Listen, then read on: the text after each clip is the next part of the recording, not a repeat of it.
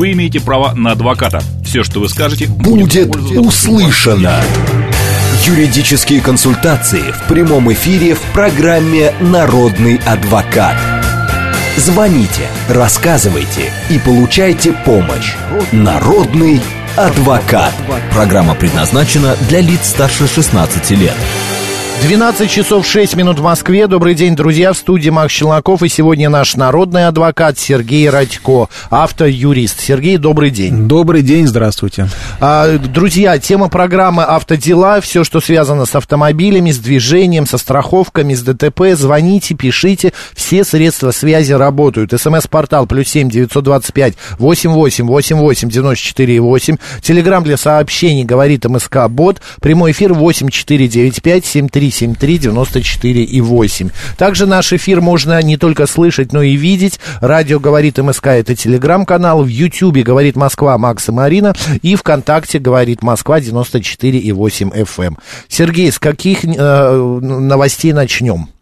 Но начнем с тех новостей, о которых много говорят. У нас 1 сентября вступает в силу обновленный перечень неисправностей, при которых запрещается эксплуатация автомобилей. Там очень много изменений, там очень много изменений, которые касаются и тормозной системы, и рулевого управления. Появилась целая глава, которая касается э, сцепных устройств. Но самое такое важное, на что я бы обратил внимание, uh-huh. да, э, много об этом говорили, э, то, что будет считаться неисправностью так называемой несезонной резины, то есть наличие на автомобиле в летние периоды это июнь, июль, август, наличие шипованной резины. Есть такие люди у нас катаются, вот летом наверняка слышали, едет машина, и по звуку понятно, что резина шипованная. Вот это будет нарушением считаться. А будет нарушением считаться движение зимой, то есть декабрь, январь, февраль на летней резине, так что всем придется переобуваться. А, и то, что довольно противоречивое, да, будет запрещена эксплуатация при неработающей АБС. А определяться это будет э, путем изучения приборной панели, то есть если горит желтая лампочка АБС, значит она не работает, это считается неисправностью, эксплуатация такой машины запрещена. А правда штраф за эти нарушения небольшой, 500 рублей, со скидкой получается 250, но тем не менее это уже неисправность, и, соответственно, а, при ней э, двигаться нельзя. Угу. Понятно. А, вопрос был от слушателя, но а, где-то в районе, ну, час назад. А он задает таким образом, я сейчас не найду, очень много было сообщений на другую тему.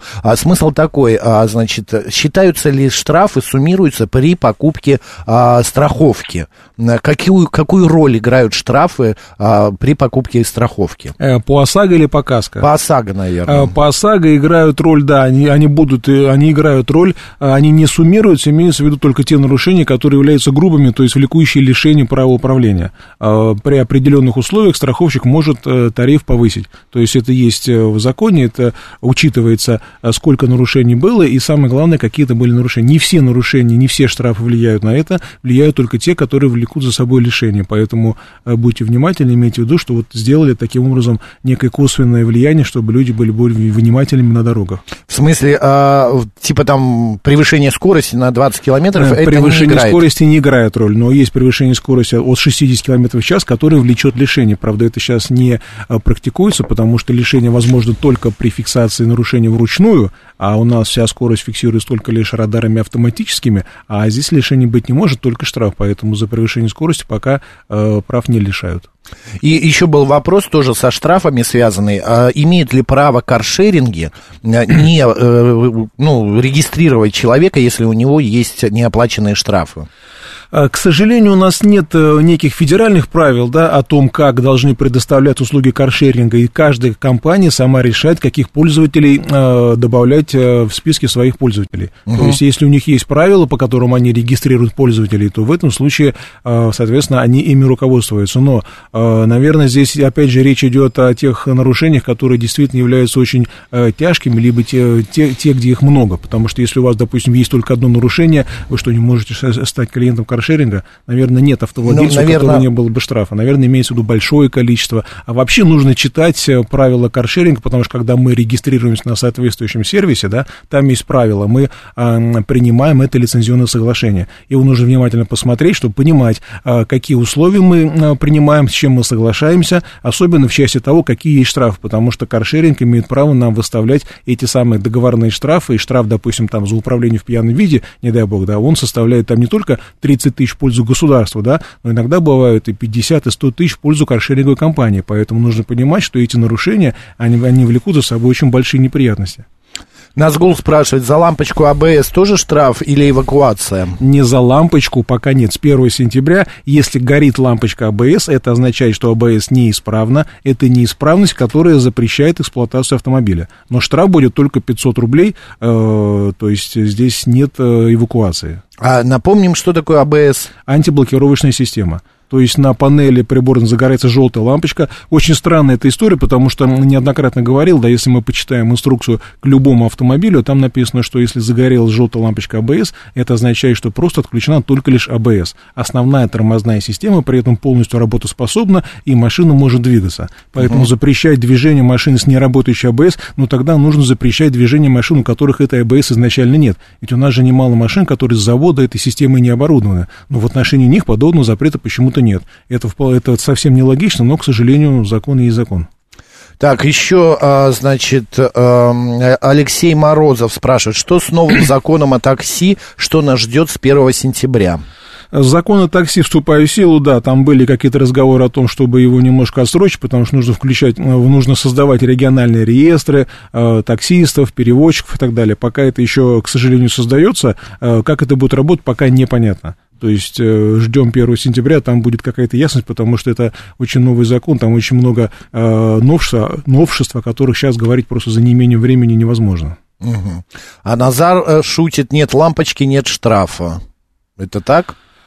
Это не совсем так. Вот я с этой историей сталкивался довольно плотно. Что могу сказать? Вот есть машины КАМАЗ, да, в некто, во многих КАМАЗах используется стандартная панель, то есть вот э, приборная доска, да, которая рассчитана под э, лампочку АБС, под наличие АБС, либо нет наличия АБС. Но иногда сотрудники ГИБДД хитрят, они смотрят, что вот э, в этом автомобиле есть лампочка АБС, вернее, не лампочка, а окошко АБС, но она там угу. не горит даже при включении зажигания. И они говорят, ага, у вас АБС есть, но она не работает, поэтому вы отключили лампочку, и я сейчас вашу машину эвакуирую, выписываю штраф. Это не совсем законно, это, вернее, совсем незаконно, потому что если машина не оборудована АБС, она просто оборудована приборной панелью, рассчитанной под наличие АБС, да, вот э, им именно в этом и заключается э, неприятность вот этой, э, вот этой новеллы в законе, потому что даже отсутствующая АБС в принципе, да, она не препятствует движению, но тем не менее сотрудники полиции могут применять эти меры.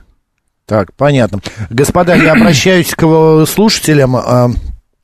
Вот сейчас вы не звоните, а затем к концу программы, под конец программы, вы начнете звонить и задавать вопросы. Пожалуйста, если есть что-то, какая-то история, звоните 8 495 7373 94 и 8. Это телефон прямого эфира. А, так, а, значит... Э, где-то тут был вопрос. А, вот, за рулем моей машины есть полис ОСАГО без ограничений. Сидела 17-летняя дочь, у которой нет прав. А, автомобиль попал в аварию, виновник ДТП. А, значит, дочь была выплатит ли страховка возмещения пострадавшей стороне. Да, ваша страховая компания пострадавшей стороне или та страховая компания, если там будет прямое возмещение ущерба, она заплатит, конечно, но в этом случае она будет иметь право регресса к тому лицу, который сидел за рулем, не имея права управления, то есть к вашей дочери. Но поскольку ваша дочь несовершеннолетняя, да, скорее всего, у нее нет доходов, поэтому по закону, в общем-то, взыскание может быть обращено и на ваше имущество. То есть, то есть в конечном итоге заплатите вы за это все. И еще имейте в виду, что в связи с тем, что будет выплата, то, соответственно, на следующий год у вас КБМ увеличится, а, то есть коэффициент, который определяет конечную стоимость полиса, вырастет, и эта стоимость, конечно, тоже вырастет.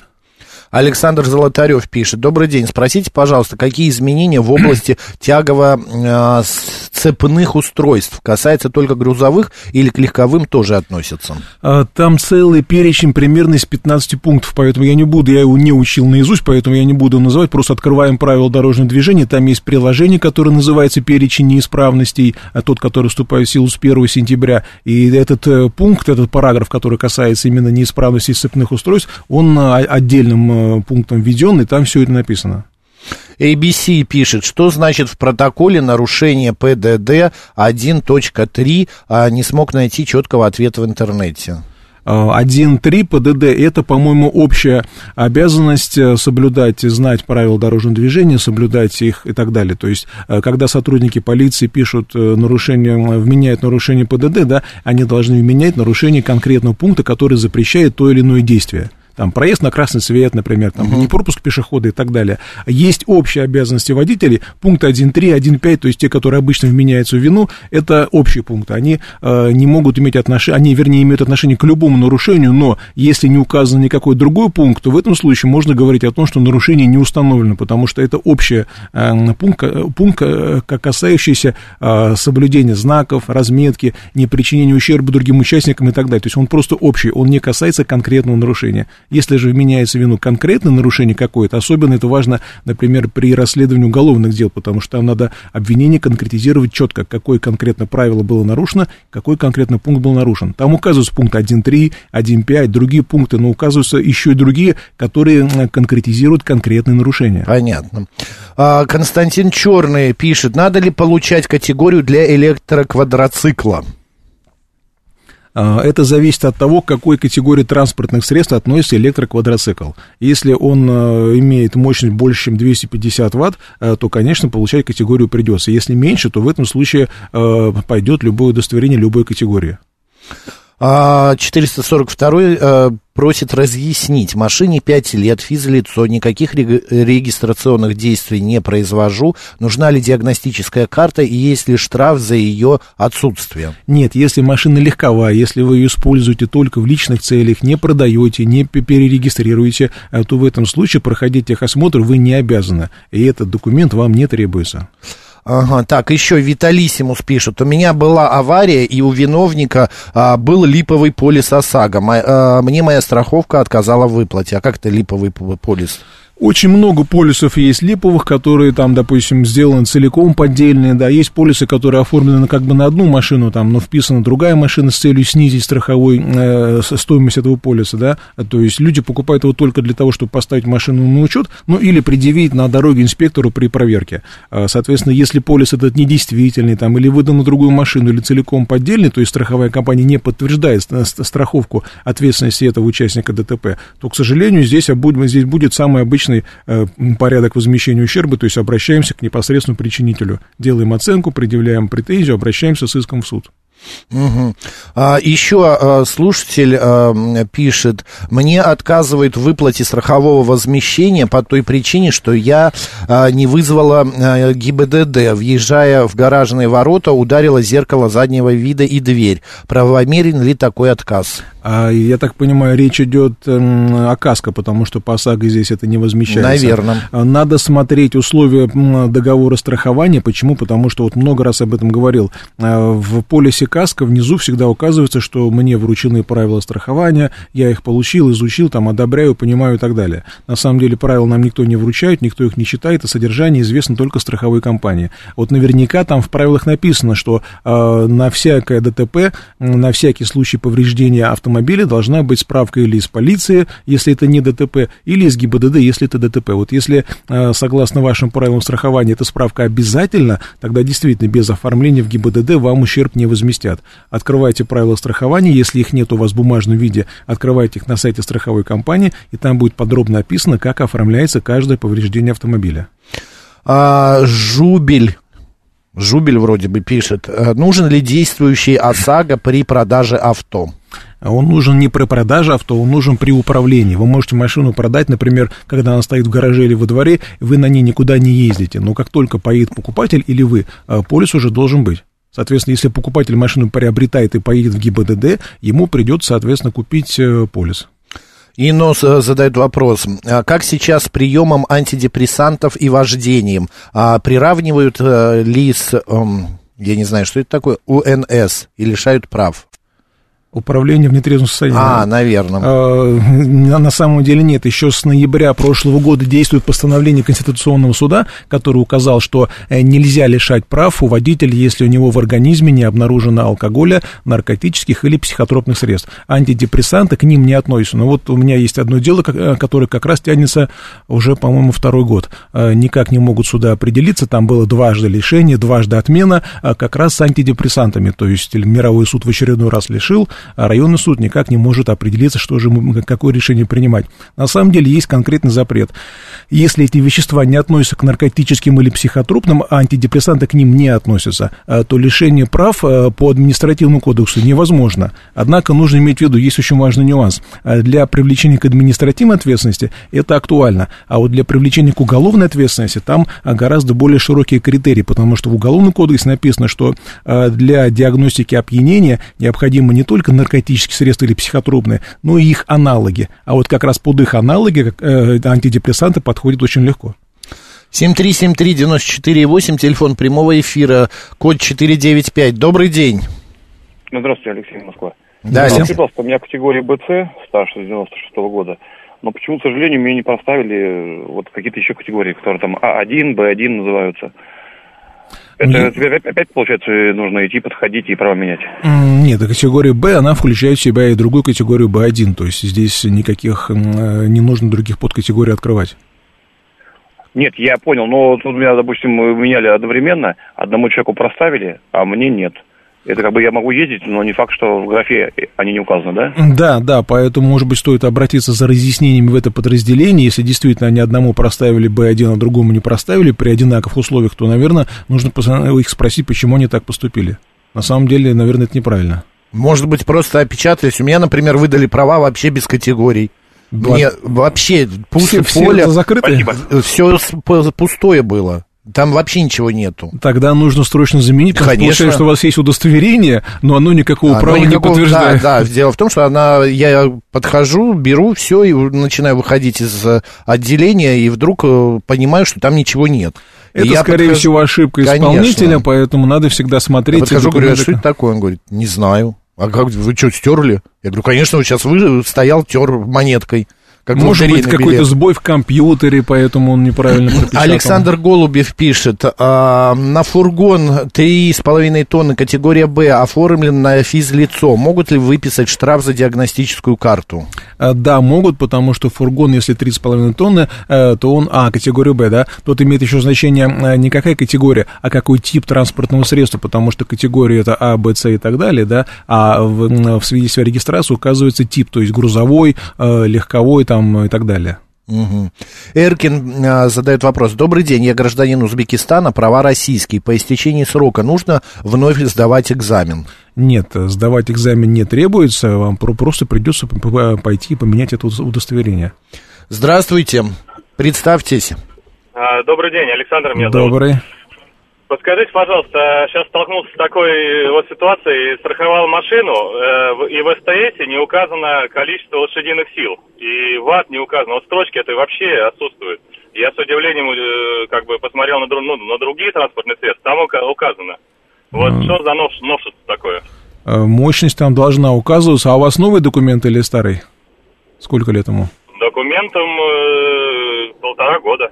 Ну, вообще там должна указываться мощность, то есть, наверное, э, это какая-то ошибка, как вот сейчас Максим рассказывал, что ему в правах не поставили категорию, на которой это удостоверение выдано. Спасибо. Попробуйте выяснить, да, сходи, в ГИБДД, в ГИБДД сходить. Да, да. Просто сейчас многие МФЦ взяли на себя оформление документов. Многие ну, они, по сути, просто их передают ГИБДД. Они их забирают и возвращают. То есть сами-то они это ничего не делают, но они просто документы я просто те права, которые мне угу. пустые выдали, я отдал в ГИБДД, а потом, придя, мне сказали, идите в МФЦ. Теперь угу. они получают... Буквально прошло там, ну, сколько, дней 10 мне их делали, вновь Ну, это удобнее, да. То есть, э, там без очереди, да. да. Так, Константин спрашивает, у племянника права с кучей категорий, а у меня в два раза меньше категорий. Что мне сделать, чтобы получить права с кучей категорий? Э, нужно сдать экзамен на эти категории, и тогда уже, соответственно, вы получите... Кучу права... экзаменов, э, да, и получите да. кучу категорий. И пройти обучение, если вы хотите открыть категории там на автопоезда, автобусы и так далее. Есть у меня в новых правах, кстати, появилась какая-то категория, я так... Э, а, нет, я посмотрел, это на квадро... не квадроциклах, а С или какая-то эм, там... С это, по-моему, грузовики. Нет, нет, не грузовики. Ну, короче, какие-то транспорт типа... Ну, квадроцикл, вот что-то так, такое. Так. А, Трициклы, хотя... там, квадроциклы. Да, вот, вот это. Да, причем да. я не сдавал никаких экзаменов, я ничего не, не делал, мне просто почему-то ну, вот видите, поставили. то вас всех категорий лишили, то, то вам дали те, которые да. не нужны. Так, если была сделка купли-продажи авто и покупатель не поставил автомобиль на учет, что в этом случае с налогами на машину? Приходит ли кому-то? Если не ставить автомобиль, а, так, э, на учет, э, но автомобиль уже не в России, пишет ЕУ. Э, так, смотрите, автомобиль является объектом налогообложения до тех пор, пока он зарегистрирован в ГИБДД на чье-либо имя, и на этого гражданина налоги э, начисляются и приходят до тех пор, пока автомобиль либо не снят с учета, либо учет не прекращен, или не перерегистрирована машина на нового покупателя. Вот если вы машину продали, а покупатель не исполнил свою обязанность по перерегистрации, да, если он, допустим, вывозит за границу, то он обязан снять с учета. Если он э, живет в России и пользуется здесь, он обязан просто пойти и сменить регистрационные данные. Если он ничего из этого не сделал, вы имеете право обратиться в ГАИ и прекратить регистрационный учет. Здесь есть два варианта, тоже много раз об этом говорил, а, либо прекращение в связи с отчуждением с, с продажей автомобиля, да, то есть нужно будет предъявить документы о купле-продаже, либо можно даже не имея документов, такое тоже бывает, а, обратиться и просто прекратить регистрационный учет по заявлению владельца. И то, и другое можно сделать и дистанционно через госуслуги, то есть никуда ходить не нужно. После этого налоги начисляться не будут. Но пока этого не сделали, машина числится за вами, и налоги приходят на вас. Ну и штрафы тоже. Микаэль пишет, мощность уже не указывается. Когда с коллегой поспорили, сам э, очень удивился. У нас на Первом канале большое количество машин, а где, э, кажется, с 2020 года не указывается мощность автомобиля. Возможно, потому что действительно у нас были введены электронные ПТС, а там вся информация есть, но на самом деле это интересная новость. А, Русма... Ма... Э, Русмаилов, наверное, так, извините, если я ошибаюсь. Добрый день. Как зарегистрировать или использовать официально самодельный а, трицикл с полным приводом, с двигателем 9,8 лошадиных сил от скутера, с колесами от квадроцикла? ПТСа нет, а, док купли-продажи, а, договора купли-продажи нет, а категория B1 есть. Подскажите, пожалуйста, а, езжу аккуратно и по лесу.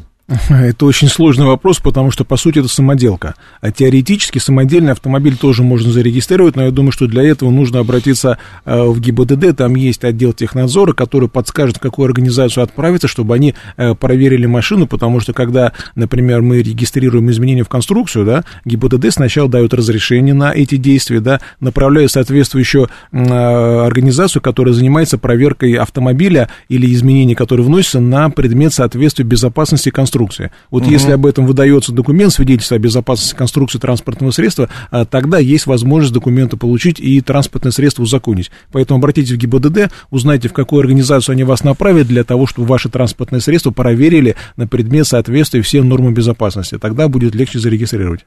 Но Скажите... это очень непростая процедура, так что готовьтесь к, дли... к длительным э, хождениям. Лизон пишет, скажите, пожалуйста, что с видеорегистраторами с 1 сентября, есть ли запрет? Вот, этого вопроса я ждал. Почему? Потому что, когда обсуждались эти неисправности, да, стали говорить о том, что теперь э, запрещается размещение предметов, ограничивающих обзорность места водителя.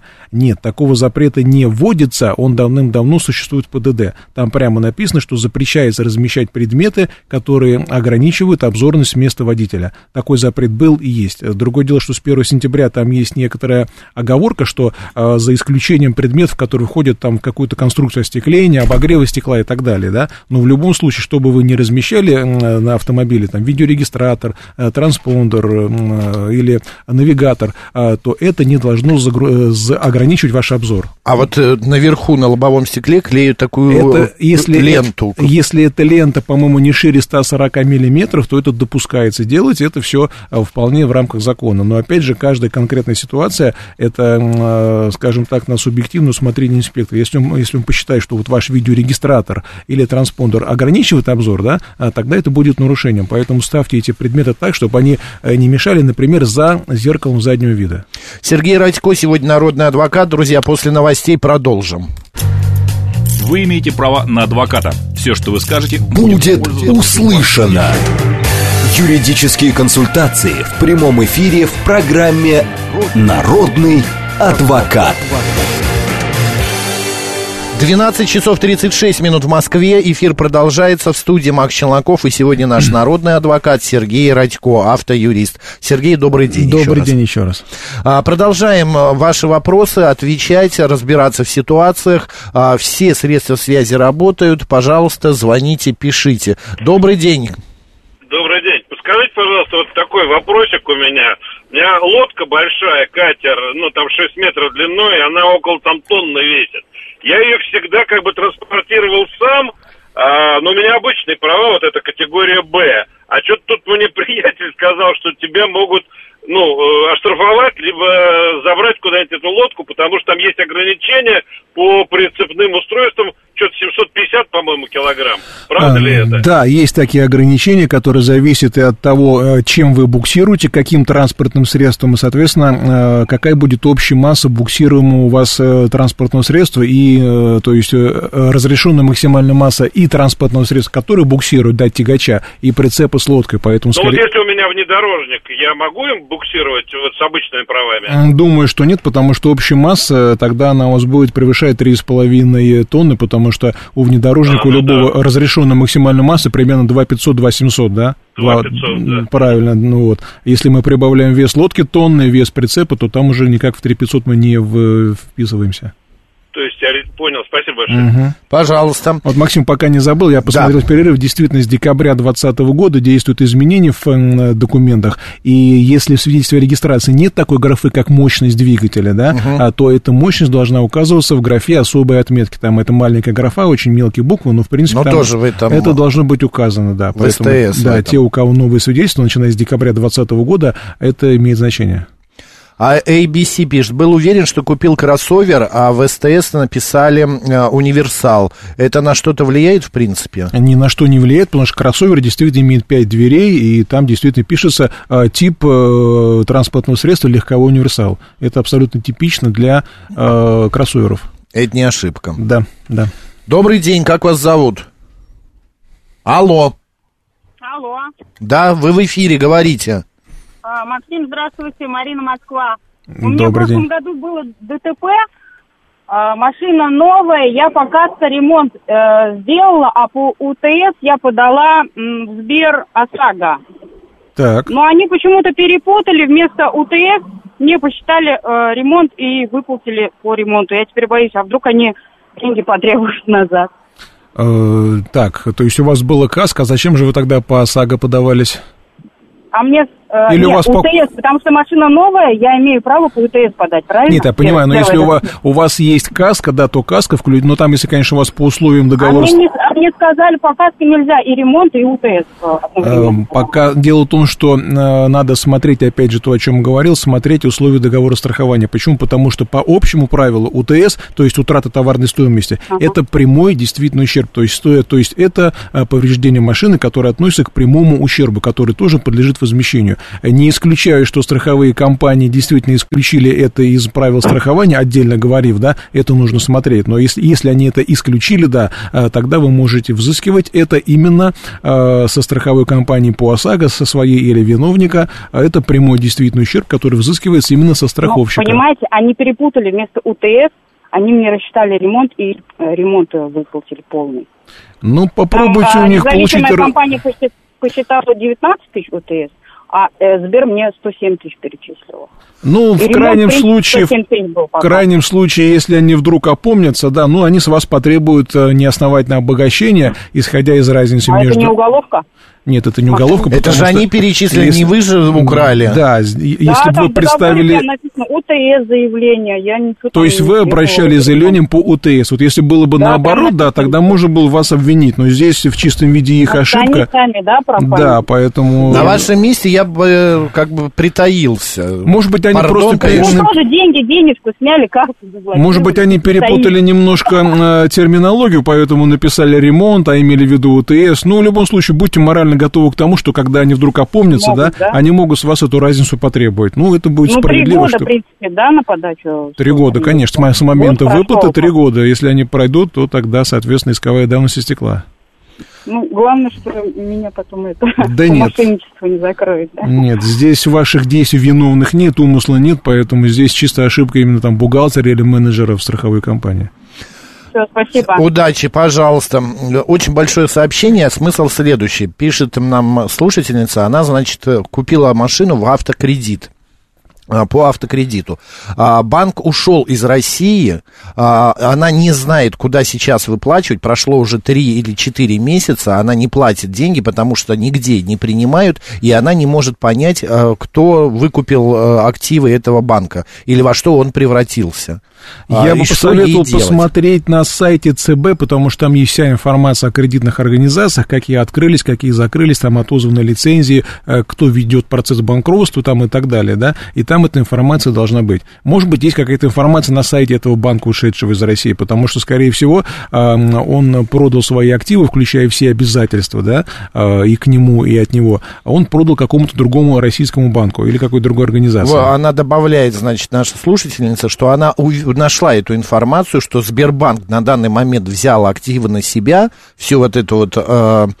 Э, э, очень плохо вы написали, но а, смысл в том, что у, на нее не открыт счет, и она говорит, она не может положить деньги. Вообще, это, мне кажется, не ваш вопрос, Сергей, да? Или, Нет, это мой она вопрос. Она не может положить деньги, потому что в банке до сих пор нету, а, значит, ее счета. И она не может оплатить уже 4 месяца. Я бы советовал обратиться с письменным заявлением в Сбербанк, чтобы потом не было претензий, что вы нам не платили, мы вам какую-то бумажку направили, вы нам не платили, с вас еще пени неустойки подлежат, а то и досрочное погашение кредита. Поэтому прям придите в любой офис Сбербанка, напишите заявление, что я такая-то, такая-то, являюсь заемщиком по договору с таким-то банком. Согласно там общей информации, вы являетесь его правоприемником со всеми перешедшими к вам э, правами и обязанностями. Поэтому я готов платить, э, вносить платежи по кредиту, по такому-то договору, прошу сообщить мне реквизиты. И оставьте, может быть, стоит обратиться через приложение Сбербанка к оператору, чтобы они объяснили, а на какие реквизиты Сбербанка платить э, деньги, которые касаются этого кредита. Вот два вопроса почти одинаковых. 386 и Сударь задают. Здравствуйте. При буксировке прицепа с полной массой более 750 килограммов требуется категория Е. А, и если я на «Газели» везу груз больше тонны, тоже категория С нужна? Нет, э, категория С, она будет нужна для «Газели» в том случае, если не, это, это зависит не от груза, который вы перевозите, да, а от э, транспортного Общий. средства, э, к той, к той категории, к которой он относится. Если «Газель» отнесена в свидетельстве о регистрации категории С, то нужны права категории С. Если категория Б, то, то категорию Б. Сколько вы везете, неважно, вы должны вести просто груз, э, который соответствует конструкции грузоподъемности транспортного средства. Что касается прицепа, не готов сказать, нужно разбираться, потому что э, категория Е, по-моему, она касается грузовых прицепов, а не легковых. Есть легковые прицепы, вот как в одном из вопросов, да, для катера, да, это же не грузовой прицеп, э, но, ну, тем, да. но тем не менее тут надо считать, не готов пока сказать.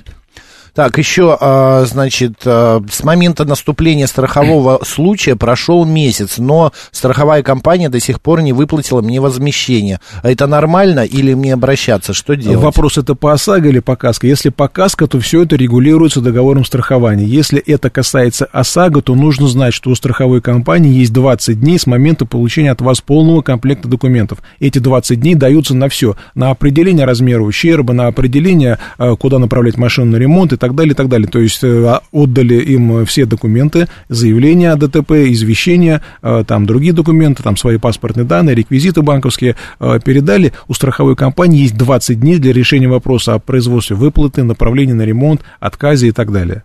Они, конечно, эти сроки нарушают, мягко говоря, но тем не менее, по закону у них есть 20 дней с момента принятия полного комплекта документов. Уже если месяц прошел с момента подачи всех документов, имеете полное право у них требовать объяснений. А вот э, слушатель тоже задает вопрос, мне тоже интересно. Вот вы, мы сказали, что три года это на что? А, когда слушательница а, говорит... Общий срок исковой давности три года. Вот если мы Это говорим... со стороны кого? А, Банка? Со, со стороны... Мы, мы, по-моему, говорили по поводу того, что страховая компания посчитала и перепутала да, да, ущерб да. УТС. Вот если здесь общий срок исковой давности три года, то есть это срок для защиты права страховой компании. С момента, когда она узнала, что она переплатила деньги, да, вот с этого момента идут три года для того, чтобы они обратились в суд за защиту этого права. Все вот ясно. они, допустим, выплатили там лишние 100 тысяч или 50 тысяч рублей, да, как только они об этом узнали, пошел срок э, для подачи иска в суд. И если банк, например, случайно перечисляет тоже деньги тебе, да, то да, тоже три года да, действует да, это. тоже три года. А, наблюдатель вот пишет, УТС 19 тысяч, это смешно. Скорее всего, правильно посчитали 170. Может быть, да, мне тоже показалось, что для нового автомобиля УТС 19 тысяч это маловато, но тогда, соответственно, и нет причин для беспокойства, если УТС действительно составляет большую сумму. А, так, так, так. Страховая более чем в три раза занизила страховую выплату по ОСАГО. Что делать? А, для того, чтобы взыскать со страховой компании разницу, нужно пройти очень тернистый путь. Э, первое, мы пишем, опять же, претензию в страховую компанию с просьбой возместить ущерб, э, разницу между той суммой, которую мы считаем необходимой, и тем, что она заплатила. Если от страховой компании не поступает ответа или а, поступает отрицательный ответ, то мы обращаемся к финансовому полномоченному, ждем от него ответа, и через 10 э, дней после того, как он ответ подготовил, ответ вступает в силу, у нас еще есть 30 30 дней для подачи исков в суд для взыскания со страховой компании этих денег. Вот такой вот сложный путь, и финансовый а, уполномоченный здесь является э, необходимой структурой. Так, наш слушатель был лишен а, прав, срок прошел, а, очень большой. Ну, сейчас, здравствуйте, был лишен водительского удостоверения по статье такой-то, говорите статью? 12.8. Ну, понятно, пьянство за рулем. А, срок лишения прошел, но вернуть, точнее, сдать теоретическую часть экзамена не могу, так как ВУ находится в другом регионе. А, нужно было примерно за месяц до, э, соответственно, э, истечения срока написать заявление в то подразделение, чтобы они выслали ваше удостоверение э, в ГИБДД по, по месту вашего жительства. То есть он сдать-то можете здесь, но вам тогда придется ехать туда получать. Вот он пишет, в отдел, где находится ВУ, лично явиться не могу. Могу ли я как-то сдать экзамен и получить свое ВУ по месту жительства в данном случае? Сдать вы можете, а получить вы не сможете, потому что он физически находится в другом подразделении. Поэтому все, что можно сделать, это написать туда заявление с просьбой выслать ваше удостоверение по месту вашего жительства. 7373948, код города 495, смс-портал плюс 7 925 88 88 94 8, телеграмм для сообщений говорит МСК Бот. А, друзья, все средства связи работают, звоните, пишите, задавайте свои вопросы. Вот Константин а, вот, э, а, уточняет, 20 календарных или рабочих дней? Рабочих дней. Сюда не входят э, праздничные дни. Mm-hmm. И выходные дни. И, кстати говоря, для истечения срока обращения в суд после отказа финансового полномочного а, тоже не учитываются а, выходные дни. Но я советую их считать, чтобы не ошибиться, потому что если вы хотя бы на один-два дня ошибетесь, да, а, то тогда вы срок пропустите и придется обосновывать, почему вы это сделали. А, значит, пишет Ева а, при, попала в аварию, приехал сотрудник Д, ГИБДД, но не нашел виновного в ДТП. Как быть, что делать? А как так? Не нашел? Может быть, виновный уехал, скрылся, или, допустим, с утра было обнаружено а, повреждение на так? машине, он неизвестен, да? Если виновный так останется неизвестен, то тогда возмещать ущерб придется либо, если есть каска, по каска, а если нет каска, то тогда вам никто его не возместит, и придется возмещать его за свой счет. Э, вы знаете, Именно потому, что нет виновного. Что такое тотал? Э, тотал это когда признается конструктивная гибель машины, и тогда а. выплачивается э, страховая стоимость за вычетом годных остатков, или там есть э, некоторые хитрые расчеты у страховых. Ну, а вопрос такой, авто, автомобиль признан тоталом, нужна ли независимая экспертиза и суд? Так, если он при, признан тоталом, значит, экспертиза уже была, то есть страховая компания сделала оценку, определила, что с учетом э, стоимости восстановительного ремонта, да, автомобиль э, получил конструктивную гибель. Обычно в страховых договорах по КАСКО указывается, что э, тотал, то есть полная гибель автомобиля, она считается, например, когда стоимость восстановительного ремонта ту, которую считает экспертиза, да, превышает, например, там 60, ну, чаще около 70-80% от его остаточной стоимости. То есть есть некая стоимость автомобиля, допустим, 2 миллиона рублей, да, uh-huh. и если стоимость ремонта составляет там, допустим, полтора миллиона рублей, то это явно превышает там 70%, и машина считается э, тотально уничтоженной. Но вот тут дальше возникает вопрос, а что делать? Потому что иногда есть э, возможность возмещения ущерба э, за вычетом стоимости годных остатков, а иногда, когда они передают в страховую компанию. И тут начинаются очень интересные расчеты. То есть, допустим, э, стоимость машины страховая там 2 миллиона, да, стоимость ремонта полтора миллиона, ее признали тотально уничтоженной, а если вы себе оставляете битую машину, то из подлежащих вам выплате полутора миллионов рублей, они вычитают стоимость этих годных остатков, там тот же миллион рублей, например, да, и в итоге вы получаете на руки 500 тысяч рублей, рублей и груду битого железа. То есть э, вот примерно так работает каска. Все ясно. Я думаю, слушатель все понял. Добрый день. У меня такой вопрос. Ехал в городе по левой полосе, стал перестраиваться в среднюю. Когда уже почти перестроился, получил удар в правую переднюю сторону. А, значит, мой оппонент перестраивался из правой в среднюю. А на записи регистрации а, регистратора хорошо видно, что а, сосед перестраивался без поворотников под острым углом и на большой скорости. Так, инспектор обвинил меня, так как у меня помеха справа. Скажите, прав ли он?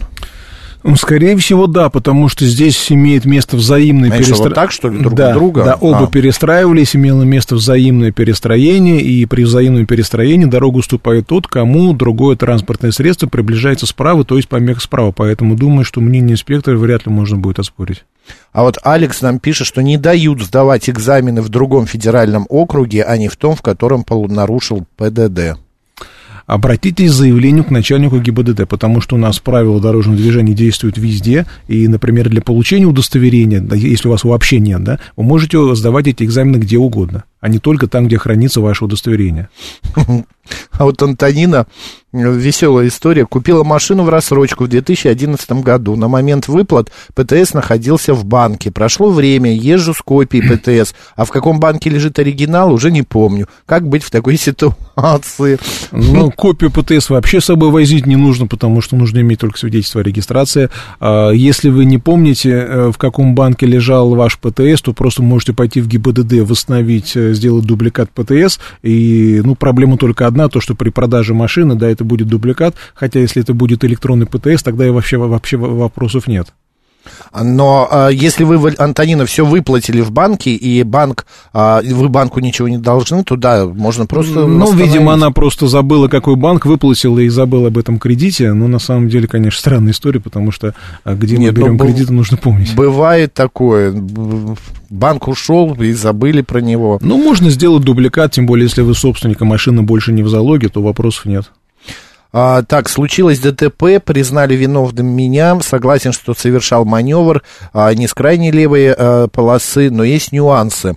А, так, э, ДТП случилось на трамвайных путях, кто не прав? А на трамвайных путях встречного или попутного направления, потому что, опять же, имеет значение, если выезд на встречные трамвайные пути, то это прямое нарушение ПДД, потому что по встречным трамвайным путям движение вообще запрещается. Если это было на попутных э, трамвайных путях, э, то имеет значение, нет ли там сплошной полосы, потому что сейчас во многих местах э, стали трамвайные пути ограничивать сплошной полосой, да еще вешать над ними знак кирпич для того, чтобы никто по, да, даже по попутным трамвайным путям никого не обгонял. Понятно. Э, большое тоже очень сообщение. Смысл следующий. Вышла из машины, а, значит, не поставила на ручник. И машина поехала назад и ударилась в стоящую соседнюю машину на парковке.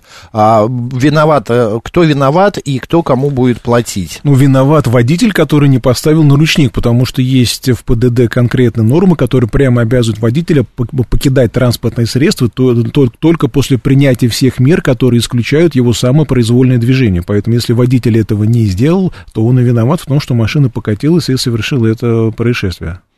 Но и э, кто... Э, Виновник водителя автомобиля. И платить его страховая да, будет тогда да, тому да, автомобилю, платить будет котором... его страховая, тому, ну или страховая по ОСАГО пострадавшего, если у него ОСАГО есть, там будет прямое возмещение ущерба.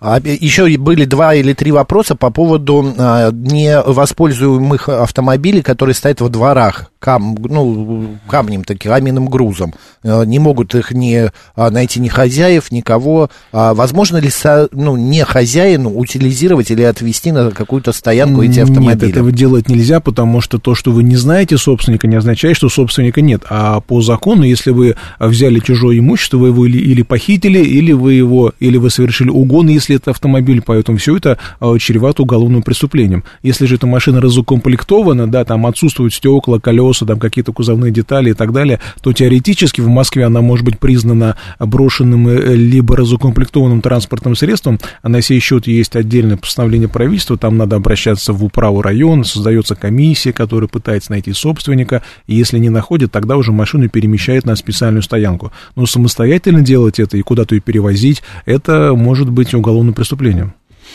А, так, Александра пишет, мама на парковке м, поцарапала соседнюю машину, оставила свой номер телефона и уехала. Ее вызвали в ГИБДД, написала объяснительную, сказали, что могут посадить на 15 суток или лишить прав. Что можно сделать в такой ситуации?